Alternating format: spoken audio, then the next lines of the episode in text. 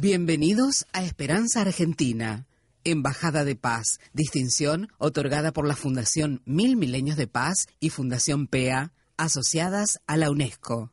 Programa independiente, constructivo, preventivo, de amplio espectro. Desde 2002, difundiendo la excelencia argentina. Creado, producido y conducido por Marisa Patiño, embajadora de paz.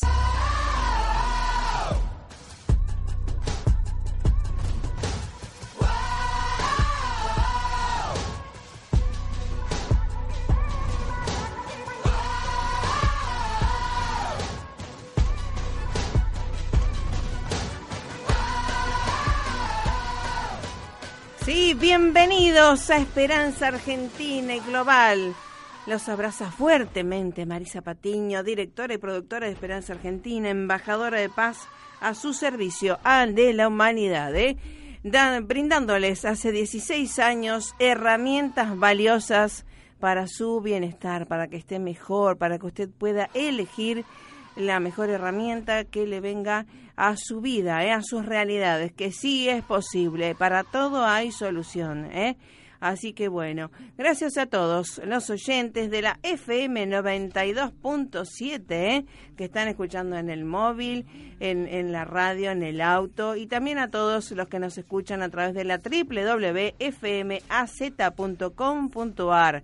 También quiero agradecer, por supuesto, la parte técnica, toda la dirección técnica de Francisco, eh, que también hace de las suyas y obviamente con la excelencia que caracteriza a esta casa y que lee nuestra hoja de ruta. ¿eh? En el día de hoy tenemos un programa como siempre especial y que son temas que ustedes nos han solicitado y obviamente que vienen a, a esta realidad para darles herramientas. Todo el mundo por ahí tiene y conoce eh, de los celulares, de los móviles, de las TIC, de las tecnologías, de la información, de la, de la computación, ¿verdad? ¿Qué, ¿Qué es lo que se usa en la escuela? ¿Qué es lo que nos vienen a ayudar realmente? ¿Cómo las usamos para que sean eficaces a nuestra mejor calidad de vida? Para ello eh, hemos traído, siempre invitamos a uno de nuestros expertos, el doctor Marcos Requena, un venezolano que realmente es experto, reconocido a nivel internacional, con muchísimos años de experiencia en docencia, en, doctorado en educación y también, eh, bueno, en todo esto de la informática y las TICs en las escuelas, en la educación, en todo sentido, ¿no? Que no solamente la educación está en las escuelas. Y después vamos a tocar junto al licenciado Werner el tema de la paz, que justamente es el secretario de Universal Peace eh, Fundación, sí, UPF, que tiene que ver, eh, hicieron millones de propuestas por la paz, por la familia, eh, sí, UPF es una organización internacional que está también en Argentina y nos va a comentar qué es la paz, cómo la podemos construir y los beneficios que trae la paz, ¿sí? Estar en paz y construir paz y trabajar por la paz. Sí, así que bueno, ya estamos con el tema musical y en dos segunditos estamos Dios mediante teléfonos de por medio con el doctor Marcos Requena, venezolano, un experto eh, reconocido a nivel internacional a través de la educación y las TICs. Esperanza Argentina y su CEO Marisa Patiño, embajada y embajadora de paz, distinción y misión recibida de Fundación Mil Milenios de Paz y Fundación PEA UNESCO desde 2011 a la fecha.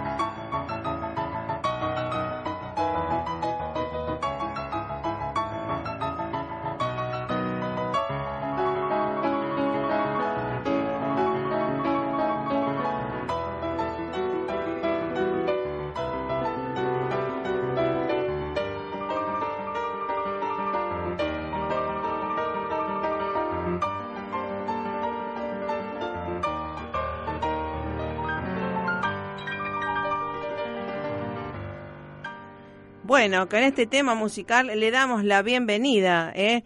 al doctor Marcos Requena, nuestro asesor experto y reconocido a nivel internacional por su doctorado en educación y asesoría a nivel también universitaria. Y esto que sabe tanto de las TICs en las escuelas y en la educación eh, formal y no formal. ¿Cómo le va, doctor Marcos Requena? Buenas tardes, estimada Marisa. Un saludo para ti y para toda la audiencia. Bueno. gracias a Dios, muy bien. Bueno, me gracias alegro. Por invitarme. Eh, gracias a ti que siempre estás y justamente este, dando lo mejor en esto que realmente eh, tenemos que estar tan atentos, ¿verdad? Las TICs en las escuelas y cómo aprovechar, porque no solamente es tener un aparato, sino saberlo aprovechar para eh, mejor calidad de vida personal y del entorno, ¿verdad? Así mismo es, voy a tomar palabras, Marisa. No se trata de tener los equipos en el aula, es mucho más que eso.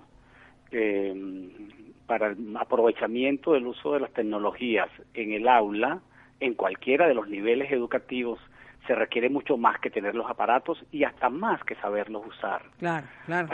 Sí, primeramente eh, hablamos en estos días fuera de, radio, tú y yo, y, conversamos y compartíamos que, un componente importante eh, para definir el éxito de la incorporación de las tecnologías en el aula es que haya eh, proyectos alineados en diferentes planos.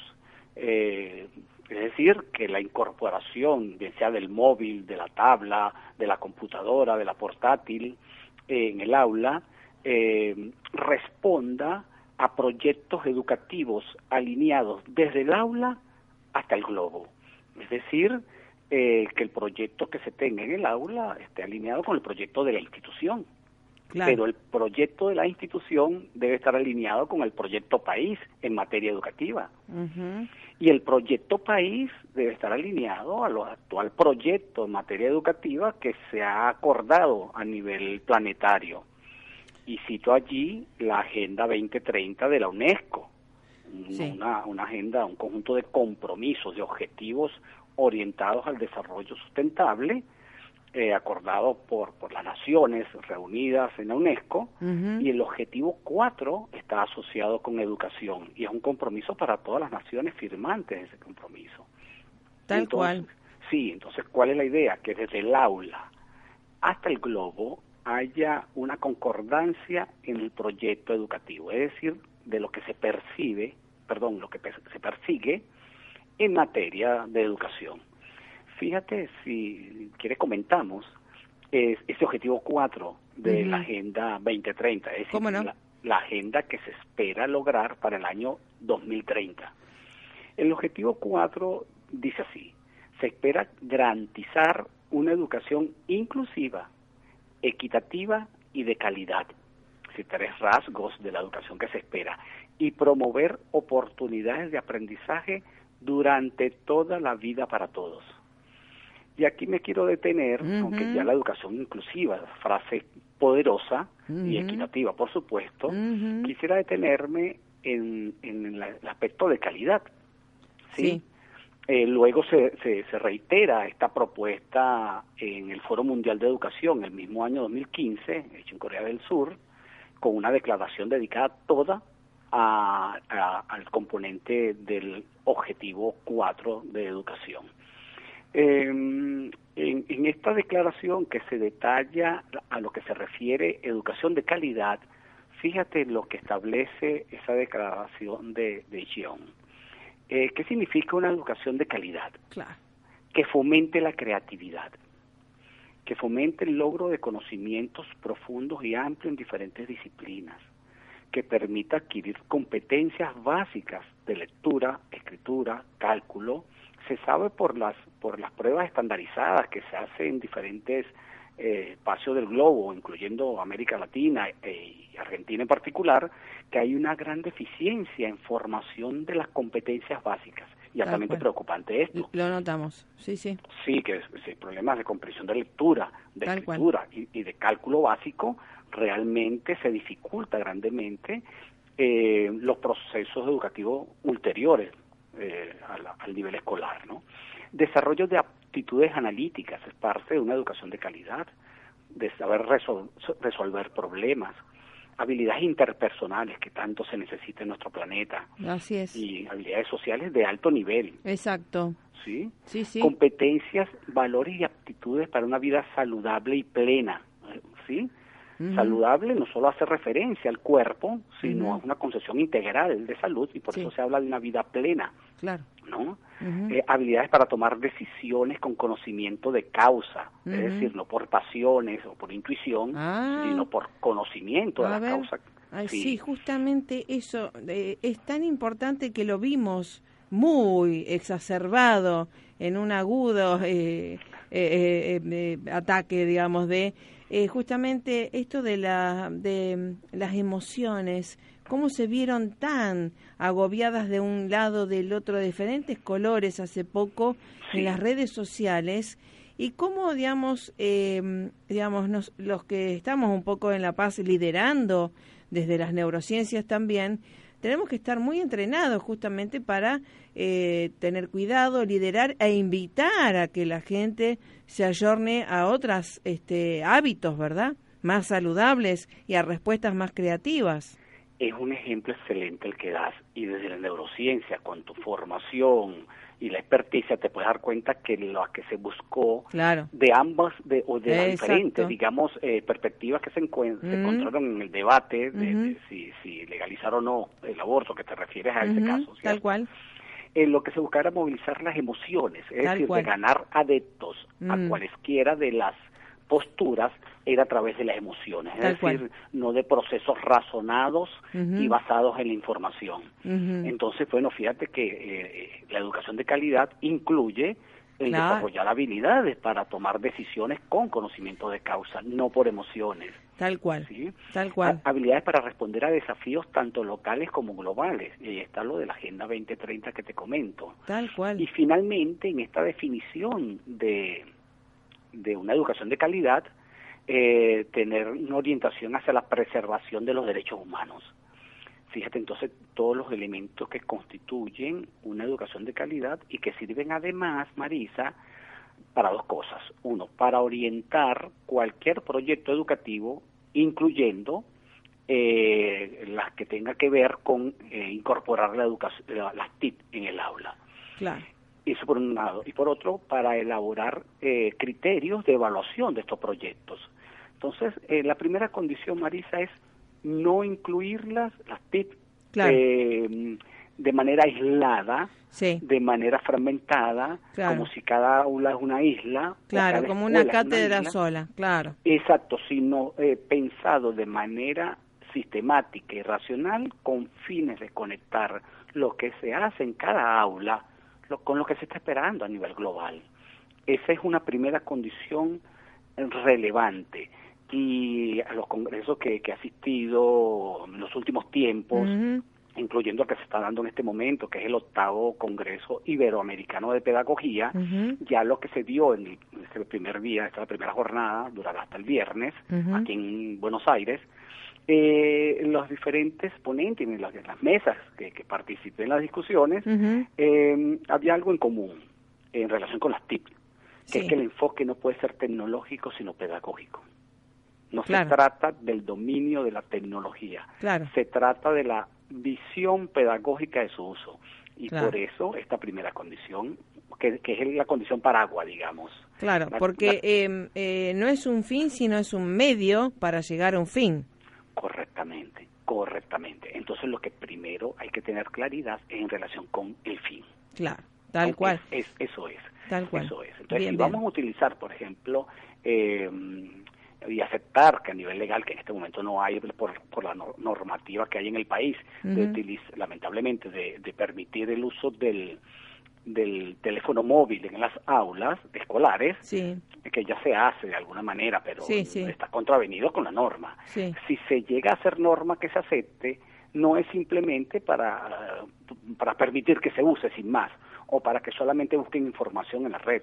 Hay que tener una orientación bien fundada en relación a cuáles son los usos que puede tener el móvil en un aula. Los diferentes usos, porque son múltiples en realidad pero se requiere ciertamente eh, eh, estar claro de los fines, para empezar, para empezar. Hay una otra condición que se nombró eh, y asociado con esto que estamos conversando, del conocimiento de los fines, que es la necesidad de formar a los docentes. Mm, es necesario formar a los docentes. Importantísimo. Y es una y, y, es una tarea compleja, no difícil sino compleja. Claro, también puede ser difícil, pero quiero hacer énfasis. sí, verdad, es compleja. sí, quiero hacer énfasis en la complejidad. Tal cual. Es decir, en la necesidad de formación en diferentes ámbitos o dimensiones asociadas con el uso de las tecnologías.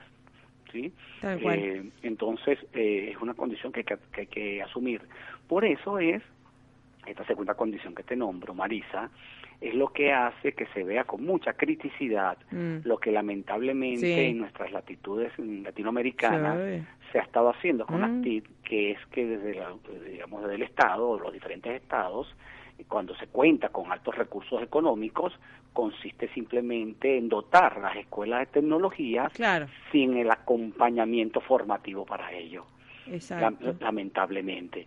Entonces las estadísticas quedan solamente en, cuántas computadoras o, cuántas portátiles o tabletas hay en cada aula por niño. Exacto.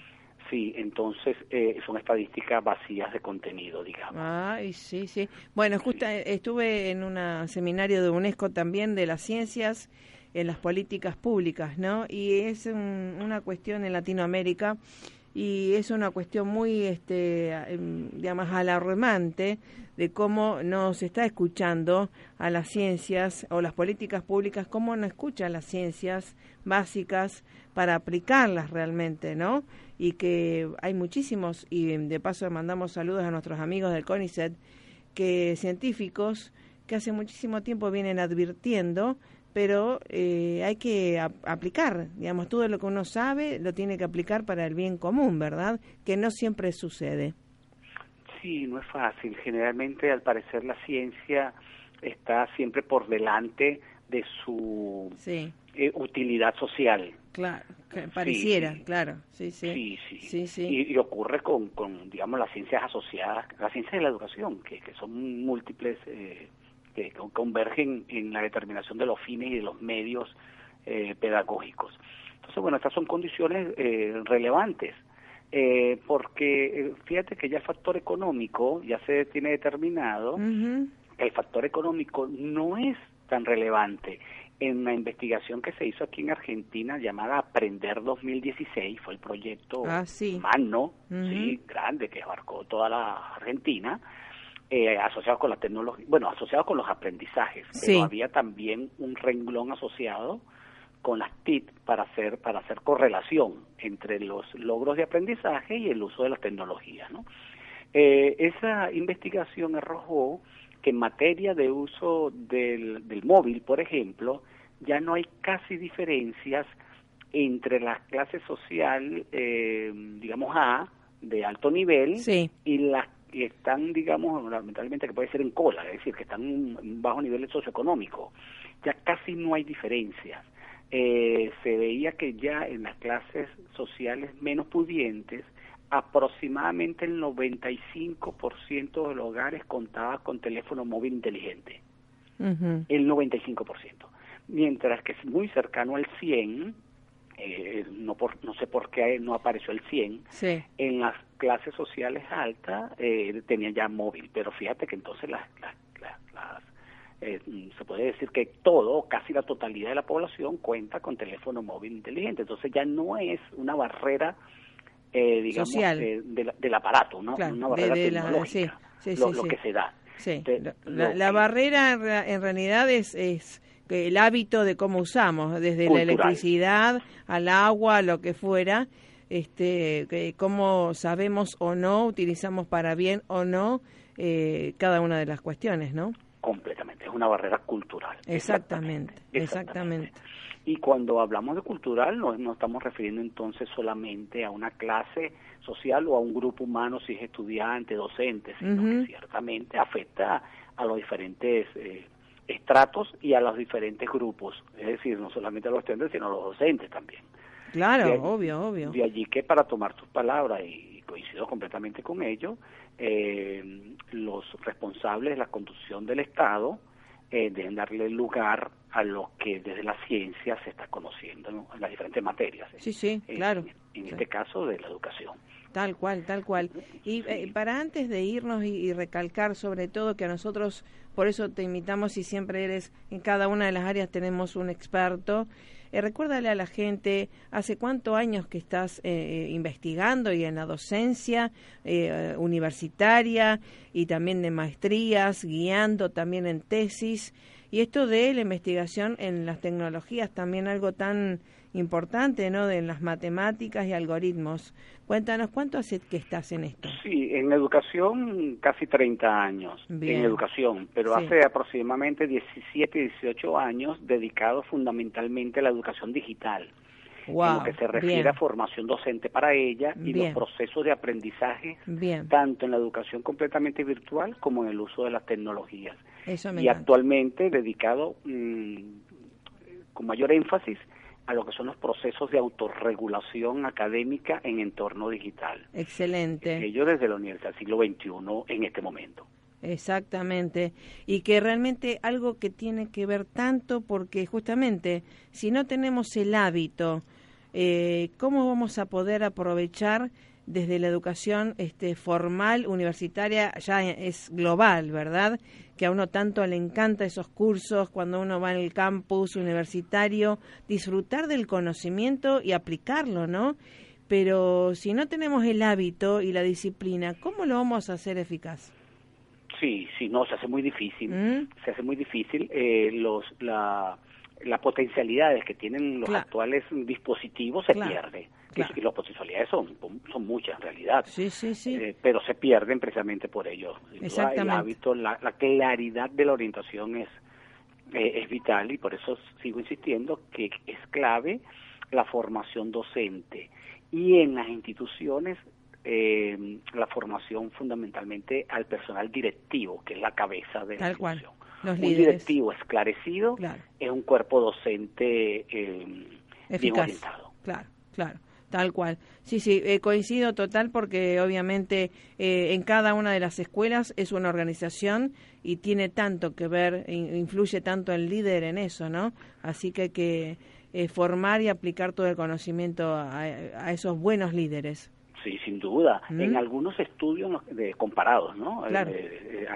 investigaciones comparadas en las que, en la que se establecen relaciones de, de semejanza, diferencias de escuelas eh, que pueden considerarse exitosas en materia de logros de aprendizajes, con otras en las que hay más repitencia, deserción, bajos niveles, cuando se compara, se, se, se, identifica como un elemento crítico eh, a la, calidad de dirección que tiene cada escuela. Es decir, que ciertamente el, director es un agente relevante en las instituciones. Totalmente.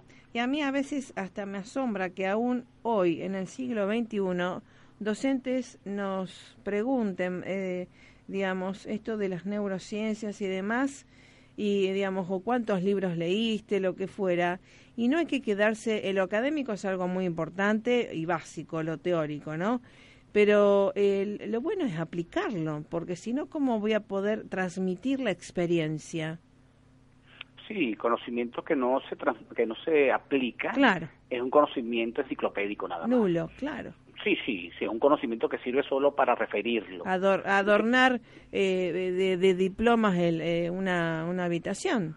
Sí, no tiene sentido. Pues De allí, de allí Marisa, que el, eh, digamos el enfoque en materia curricular que está teniendo cada vez más dominio y, ganancia, que es el enfoque por competencias. Tal cual establece que los procesos de aprendizaje deben estar insertos desde su origen en los contextos problemáticos en los que se va a aplicar. Tal cual.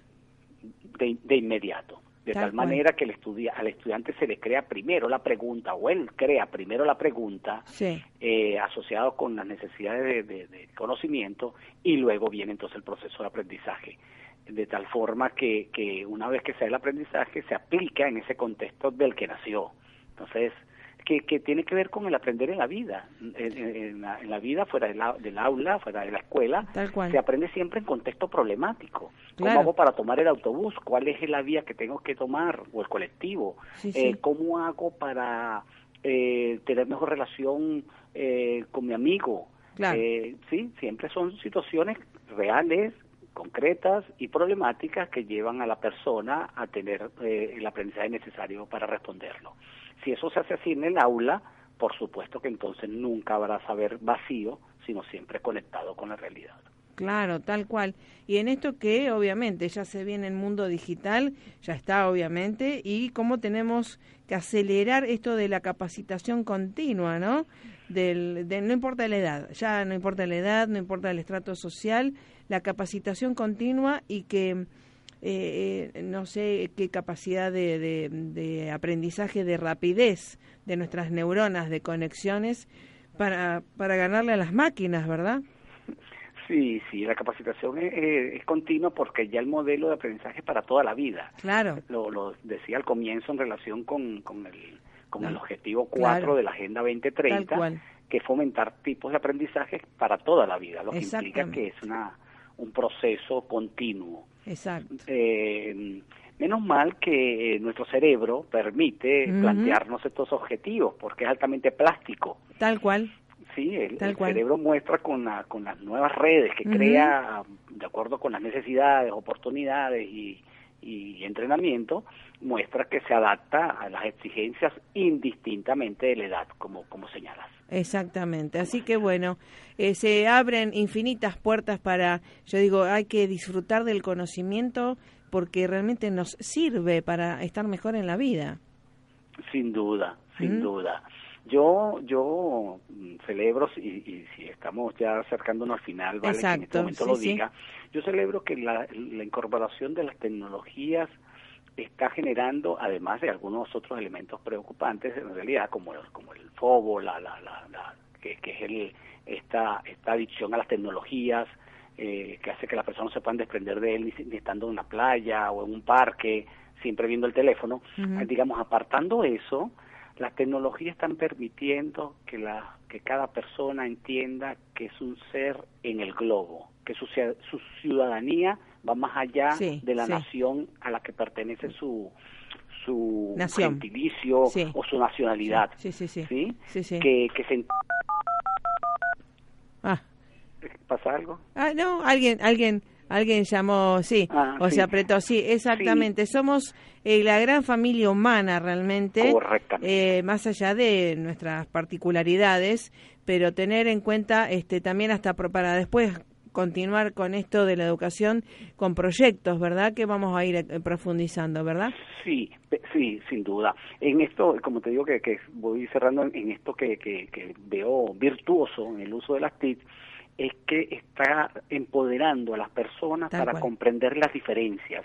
Correcto. En esto de entendernos que somos una familia, una gran familia humana, estamos entendiéndonos en las diferencias en diferentes de, de, religión, diferencia de género, de preferencia sexual, Tal diferencia en, en, en, posturas políticas. Qué bueno. Que, que hace ver que, bueno, si somos toda una gran familia, nos toleramos y queremos como hermanos con diferentes pensamientos, por Tal decir cual. así. Sí, sí, hay que ¿Sí? valorar, valorar las diferencias, sí. que siempre son nutritivas. Así que bueno, realmente es, es disfrutar realmente de, de, estas conversaciones que son muy nutritivas. Eh, te doy las gracias por estos eh, tanto tiempo que vienes eh, que experimentando, dando lo mejor a tus alumnos a nivel universitario y de posgrado y a todo. Eh, el doctor Marcos Requena, más de 30 años de expertitud. Gracias por estar nuevamente con nosotros. No, gracias a ti, Marisa, y a toda la audiencia, que es el, la razón de ser de, de, tu, de tu programa. Así es, y darle lo mejor, justamente sí. la calidad. Estamos en pos de la calidad, ¿está? Sí. Bueno. Un, abrazo a la distancia. Un abrazo. Y mejores deseos. Igualmente, igualmente saludos a la familia. ¿eh? Hasta la próxima, doctor Marcos Requenón, venezolano, experto en TICS realmente y en educación realmente que se las trae. ¿eh? Esté atento a, a, él porque están en todas las redes sociales, doctor Marcos Requena. Un abrazo y hasta la próxima. Un abrazo. Gracias, gracias. Bueno, quédese porque estamos eh, ya el próximo entrevistado, estamos junto al licenciado Miguel Werner, vamos a hablar sobre la paz, si es una utopía, si es algo que se construye, y es alguien que compartimos principios y un deleite de persona también, y que justamente focalizando en el poder de la familia humana, poder de la familia unida como célula esencial funcional para estar mejor, ¿sí? Así que, bueno, vamos a escuchar un poquito la música y ya estamos junto al licenciado Miguel Werner, secretario de UPF Argentina. Marisa Patiño, miembro adherente a NUAR, Asociación para las Naciones Unidas Argentina, desde 2017 a la fecha.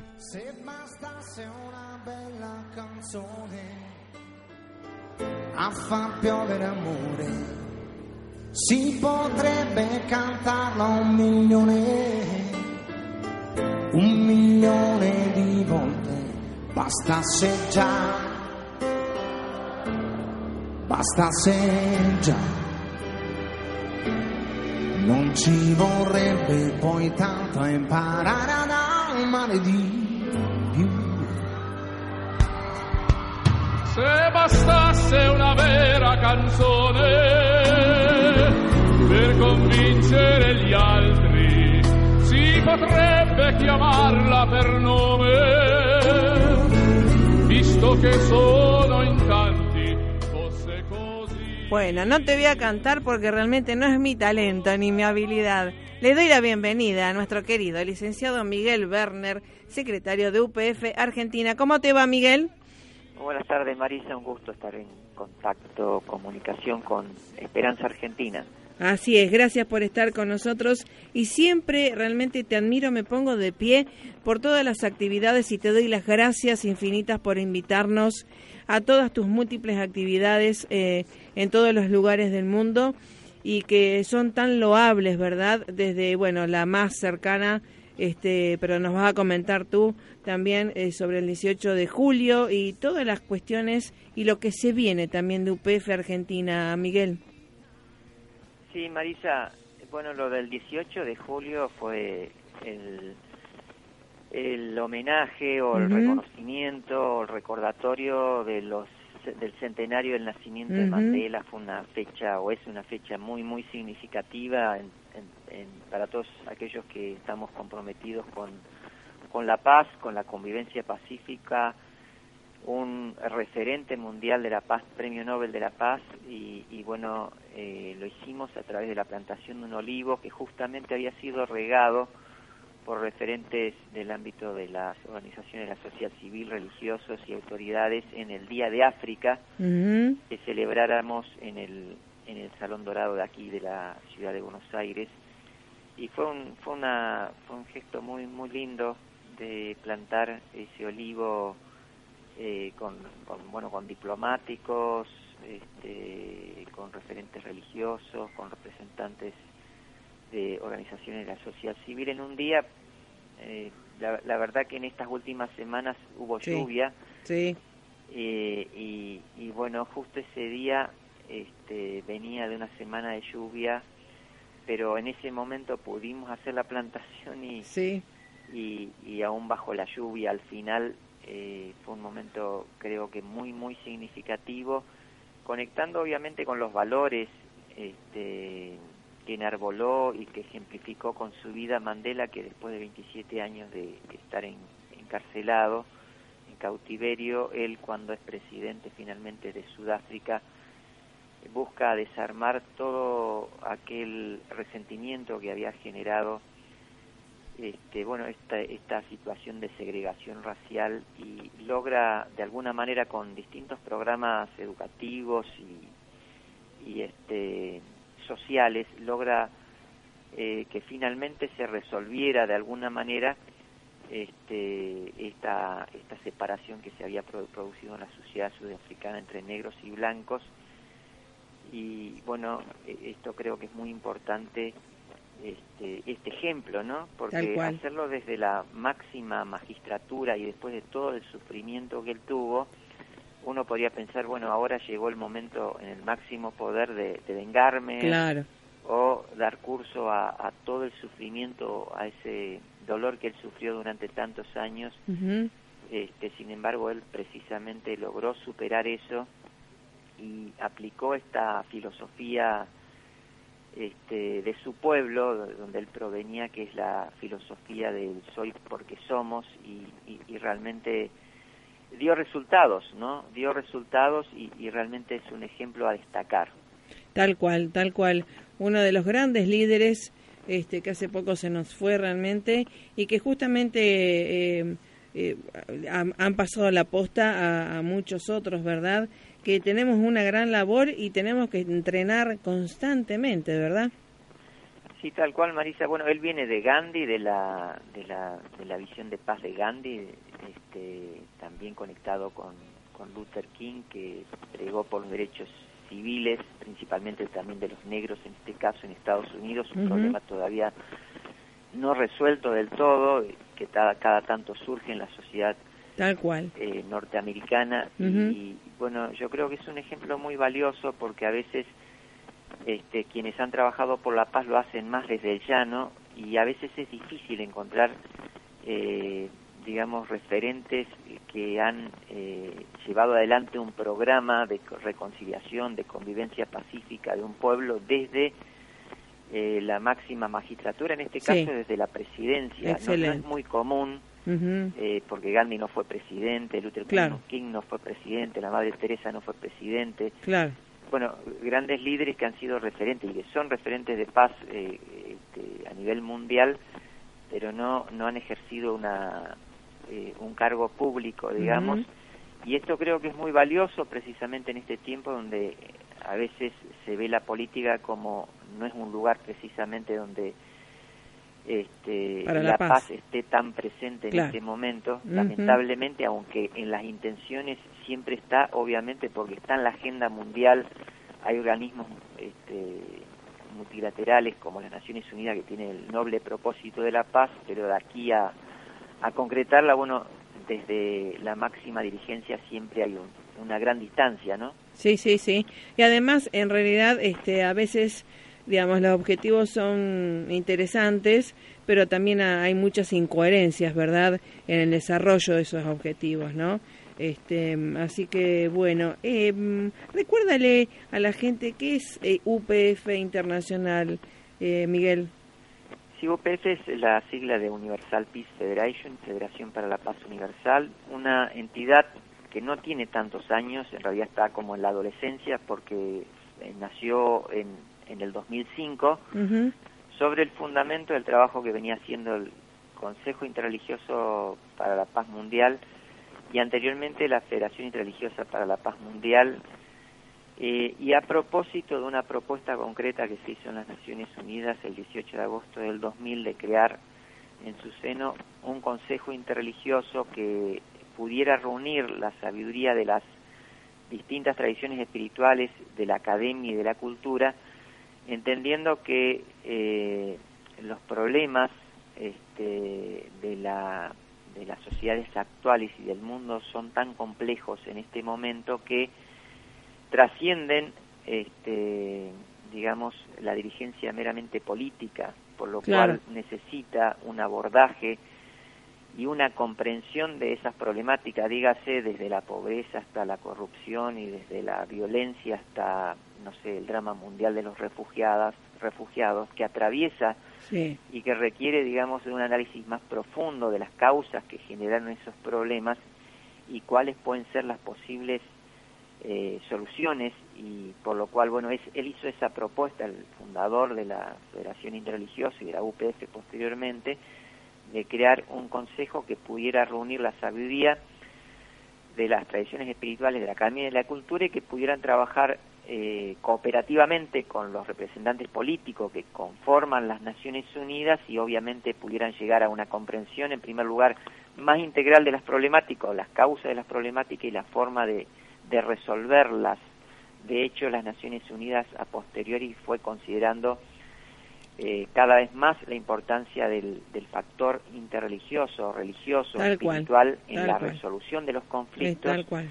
tal es así del caso de la de lo que fue de lo que es el caso específicamente de Medio Oriente o el organismo que surgió a posteriori que es una O que busca resolver los conflictos en el mundo de otra manera eh, este, no a través de las armas, sino a través del diálogo y la comprensión de culturas distintas, como puede ser la cultura árabe, claro. o, el, tema de los musulmanes, o la situación del, Medio Oriente, donde está imbrincada eh, profundamente el tema de las creencias. Eso es lo que te Este, iba a decir justamente.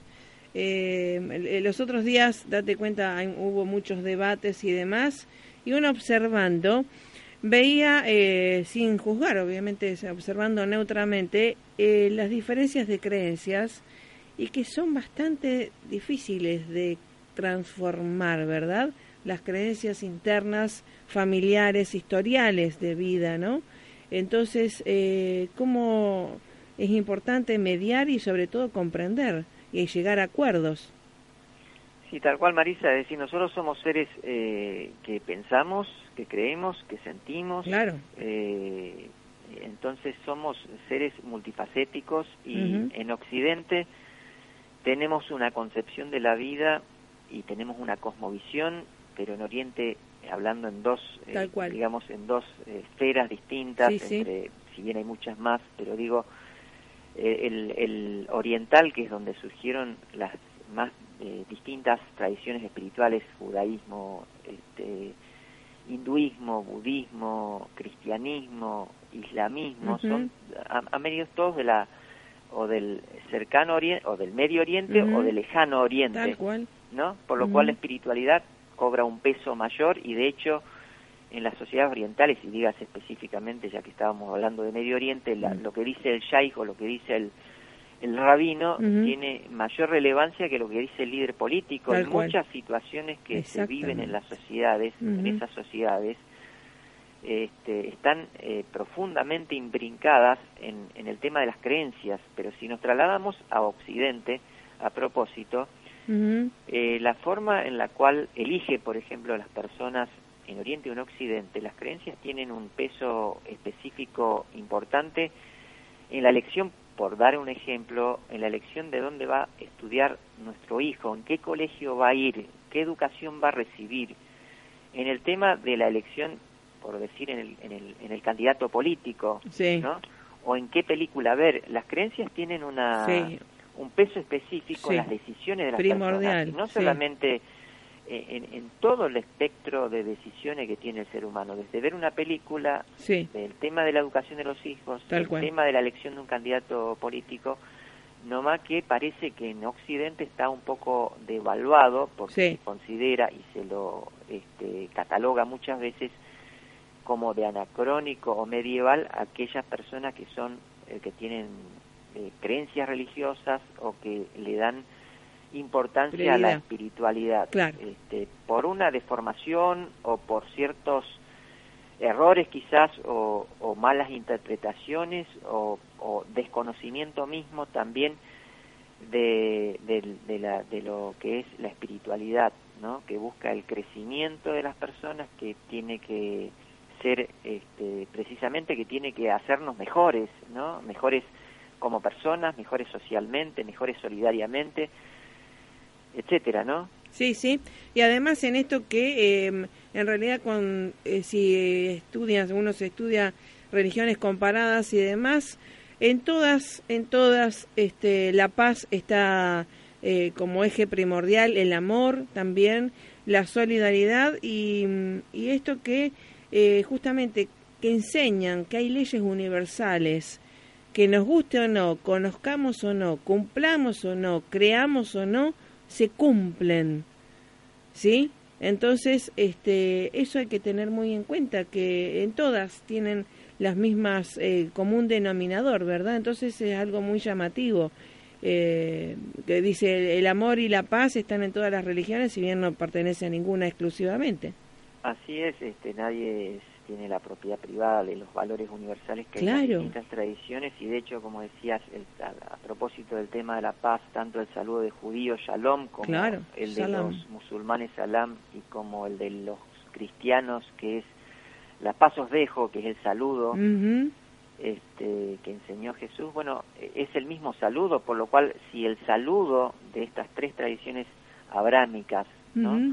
Este, eh, lo tienen como saludo, es decir, saludarse unos, unos a otros alude a la paz, obviamente que la paz es algo central en las distintas tradiciones espirituales, eh, de más está decir que el amor al prójimo es central en las distintas tradiciones espirituales porque la en la prédica es el amor a Dios, al Creador, eh, llame eh, con el apellido que cada. Eh, tradición espiritual lo llame, eh, está el amor al creador y está el amor al prójimo, Sí, sí, sí. ¿no? sí. La, la trascendencia que tiene para las distintas tradiciones espirituales el tema de la, de la vida, el tema de la familia, Exacto. el tema de la solidaridad. Eh, bueno, estos son valores universales en las distintas tradiciones espirituales, más Claro. allá de lo que podría decirse la vestimenta y, y- y el rito que podía, de acuerdo a algunos estudios, Sí, consideran que eh, este, comprende solamente algo así como el 27%, el resto en sus principios, valores, creencias eh, esenciales son mayoritariamente comunes a todas las tradiciones Claro. espirituales y lamentablemente a veces desde una mirada sí. del desconocimiento o desde, la, desde lo externo parece que o muchas veces eso toma más pro- más preponderancia y Sí. por eso a veces al tomar esas diferencias, no sé, en la postura de rezar, por ejemplo, ¿no? Sí, De unos y otros, incluso dentro de las mismas tradiciones, a veces eso hace, o acentuar eso hace que se diferencien o se separen o, o surjan situaciones, ¿no? A veces la interpretación de una misma de un mismo de, de un mismo versículo de, del libro sagrado este, que corresponda ¿no? a cada tradición. Claro, claro. Eh, sí, realmente eh, por eso eh, siempre este, se observa, ¿no? Y a veces siempre se dice a quién le conviene este, a la, la unidad, el respeto hacia el otro, a todos, a todos globalmente, ¿verdad? Sí, acá hay un punto central, Marisa, y es importante cuando nosotros hablamos de la paz, y es algo que se ha perdido quizás más en Occidente este, que en Oriente. Un punto central es que siempre se ha eh, privilegiado, o como en la esencia de las enseñanzas está el amor al prójimo, entendiendo el, el, el amor a la familia, el amor a la comunidad. Este, en las sociedades en las cuales estamos viviendo, donde el materialismo ha cobrado un gran protagonismo y el individualismo ha ido en paralelo, es como que este, lo comunitario, la familia, este, el bien eh, del, del prójimo, el amor al prójimo, es como que ha quedado eh, en segundo término, por lo cual hay tantas luchas y tantas divisiones y tanta desconfianza y tantas inseguridades y tantas luchas y peleas en nuestras sociedades, porque si en definitiva terminamos cada uno defendiendo los intereses particulares de cada uno, sea por creencia o sea por, por este, lo que fuera, eh, se hace imposible la convivencia, ¿no? Sí, la esencia claro. de las tradiciones espirituales y de la legislación Claro, misma o del- sí. de, la, de, lo, de la enseñanza de los pueblos originarios Sí, también, sí, ¿no? también, claro. Es el espíritu de comunidad. Sí, sí, sí, sí, sí. Y esto es un valor central en el tema de la paz, y esto volviendo al tema de Mandela, el Sí. soy porque somos, está muy internalizado esta idea de que soy, no como individuo, soy en tanto y en cuanto eh, puedo convivir y estoy en función de lo de algo que es mayor a mí mismo, que es mi familia y que es mi comunidad. Cuando Exacto. ese ese eh, esa fórmula se invierten, bueno, eh, termina siendo una lucha de intereses Claro. y es muy difícil la convivencia y porque se sobrepone el interés particular por sobre el bien común, Claro, ¿no? claro. Y esto trasladado en una familia es un caos, ¿no? Claro, claro, claro, totalmente. Así que sí, eso, eh, por eso hay que recalcar y, y también compartir e invitar a disfrutar los beneficios de esto, ¿verdad? Porque no es solamente por, ah, sino que justamente nos, nos hace felices eso.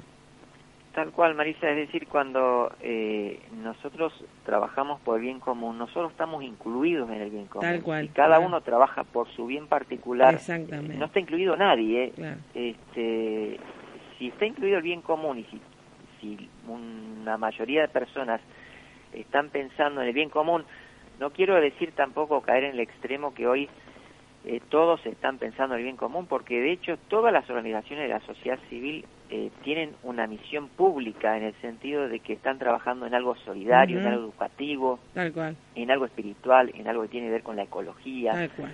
Este, de lo de lo contrario eh, tendríamos sociedades mucho más eh, con mucho más problemas precisamente las eh, distintas organizaciones de la sociedad civil este, logran recomponer muchos muchas situaciones o muchos o muchas redes sociales tal cual, Este, precisamente por este valor que está internalizado en esas personas y en esas organizaciones ¿no? tal cual tal cual. Así que bueno realmente siempre es un deleite y te quería agradecer que siempre estás junto a tu familia también y después eh, ya hemos compartido eh, lo de Colombia que en otra oportunidad vamos a profundizar un poco de tu experiencia también y, y también cómo Latinoamérica este, tiene tanto por venir de bueno, ¿no? Pero depende de todos nosotros. Sí, también está, cuando puedas, este, está el tema de la cumbre, se hizo recientemente una cumbre en San Pablo, este, de América Latina y Caribe, mm. interdependencia, eh, prosperidad mutua y valores universales, que fue, la verdad que muy interesante, ¿no? Sí, Exactamente, así que bueno, ya eh, próximamente la vamos a ir difundiendo y actividades muy, muy de alto nivel eh, de experiencias, ¿verdad? Que justamente contagian eh, o invitan a que nos ayornemos, ¿verdad? A estas leyes universales que siempre estuvieron, están y estarán, más allá de los modismos.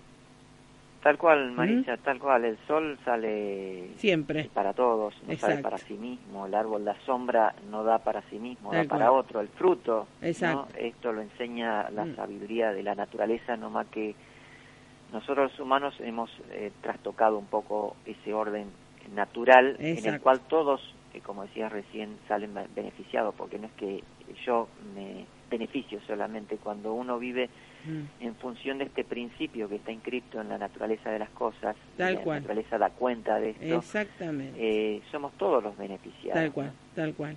A, la, a, lo corto o a largo plazo siempre es así. Tal cual. ¿eh? Así que bueno, mil gracias, el licenciado Miguel Werner eh, de UPF Argentina, gracias por tu compromiso con la vida, con la familia y con expandir buenas noticias para la paz. Muchísimas gracias Marisa, adelante con todo este, este, trabajo que despliegas y este, adelante Esperanza Argentina y Global. Ahí está. Bueno, gracias por estar, abrazos fuertes a la familia y vamos por más, como siempre decimos. Bueno, hasta la próxima. ¿eh? Gracias Francisco, gracias a ustedes ¿eh? Por tener esta hora de relax, de reflexión y justamente estamos sembrando semillas para que usted esté mucho mejor Recuerde que estamos martes 19 horas y sábados se retransmite a las 11 horas por su radio, la 92.7. Y todo lo que quieran saber, tenemos millones de eh, también notas en la www.esperanzaargentina.com.ar donde hay editoriales, eh, también están las redes sociales desde ya, audios, videos y la trayectoria y con quienes trabajamos también en sinergia, ¿sí? Trabajamos en equipo. Así que para que usted y el mundo esté mucho mejor. Gracias, pásela más que bien y siempre para adelante. Recuerde que la oscuridad no existe, es falta de luz. Depende de cada uno de nosotros en dónde estamos. Un abrazo, pásela más que lindo. Chau, chau. Director!